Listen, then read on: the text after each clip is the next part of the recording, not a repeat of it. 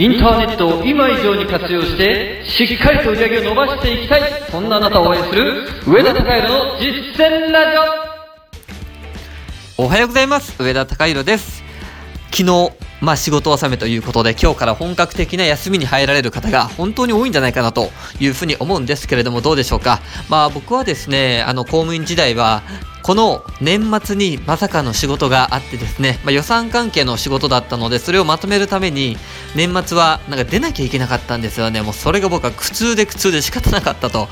いうことがありました。久々に思い出しました。こういうことですね。で、えーまあ、今日の夜の19時からは僕生放送の方を放送します。で、まあ、お申し込み完了されている方は、えー今日の19時にまたお会いしましょう。いろんな会話をしながらできればなというふうに思ってますんでチャット機能は有効にしたいと今のところ考えてますから、えーまあいろいろ話しながら進めていければなとも思ってます。はい。でえっ、とまあ僕ですね一応まあこれからもいろんなチャンスというか、えー学びの場とかですね、まあ、常に結果だけを見てやってることですから、えーまあ、そういったものをどんどんどんどん提供していきたいと思ってますんで、えー一つ一つキャッチしていただければなと思ってます。っていうのがまあ全員共通してることなんですけれども、えー今日は2018年の12月の末ということでで来年はもう2019年これは全員が共通していることじゃないですか。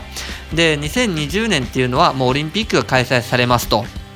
で、えオリンピックのおかげでもちろんその一時は景気上がると思うんですけれどもそれが終わってからがやばいんですよね、まあ、万博が開催されているんで開催されることになっているんで、えーまあ後々持ち直す可能性はあるんですけれどもただ景気が一気にガタンと落ちるだろうということはもうずっと言われてきていることでした。特に富裕層の間はこれはもう間違いない事実として言われていることですよね。まあそれだけじゃなくてあの自然災害とかもいろいろあるんですけれどもそういうリスクが日本には常につきまとっているという状況でいつ自分のその経済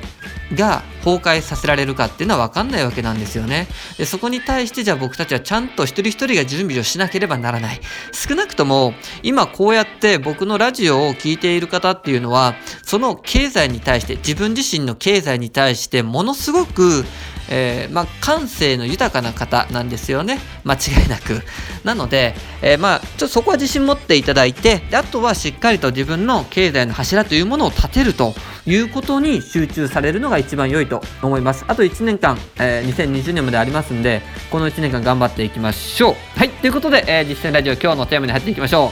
今日のテーマは時代は完全に追い風である。ということについてお話をしていきます、えーまあ、僕たちはですね個人事業主ということでまあ、各々がですね、インターネットを使って稼いでいったりだとか、まあもしくは資金がある人は投資をして、で、それで利益を作っていくかもしれませんね。いずれにせよ、この稼ぎ方っていうものは会社に依存をした稼ぎ方ではないわけなんです。個人で稼いでいくという路線ですよね。で、今、時代は完全に僕たちの追い風を追い風状態になっていますよね。えーまあ、厚労省がこの副業の解禁ということで、まあ、実際にはその文言を削除しただけなんですけれども副業禁止という、ね、そういったなんかあるんですよあのテンプレートみたいなやつが。でそこから、えー副業解副業を禁止するという文言をカットしましたよということなんですけれどもだからこそ副業が解禁になったということで世間ではこれは騒がれたわけなんですがで事実大企業もこの副業解禁の動きにはまあいいですよということで、えー後ろ背中を押してくれているような状態にもあるわけなんですが、まあ、これって言ってしまえば自分たちにとってはものすごく背中を押してくれる状況ですよね。えやっぱりいきなり自分の収入の柱っていうものをなくすっていう選択が取れる方っていないと思うんですよね。えー何年間も自分の仕事をしてきてでそれなりの地位について班長とか係長とか課長とかいろんな、えー立場に立ってでも収入が上がらないじゃあそこで副業を考えなきゃいけないと。で、じゃあそこでインターネットが稼げるらしいぞと。じゃあ、えー今の仕事を辞めてこのインターネット一本で自分は生きていくんだっていうような、そういう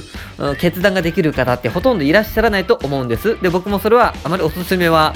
できないんですけれども、えーってなってくると完全に副業ポジションじゃないですか。で、でも時代が一昔前であれば副業現金みたいな感じで副業がバレたらやばいっていうふうに思ってビクビクしながらされる方が多かったんじゃないかと思うんですけれどももう今はこの副業というものがどんどん OK になってきている。もちろん、えー、まあ、会社によっては副業はダメだというところもあるんですけれども、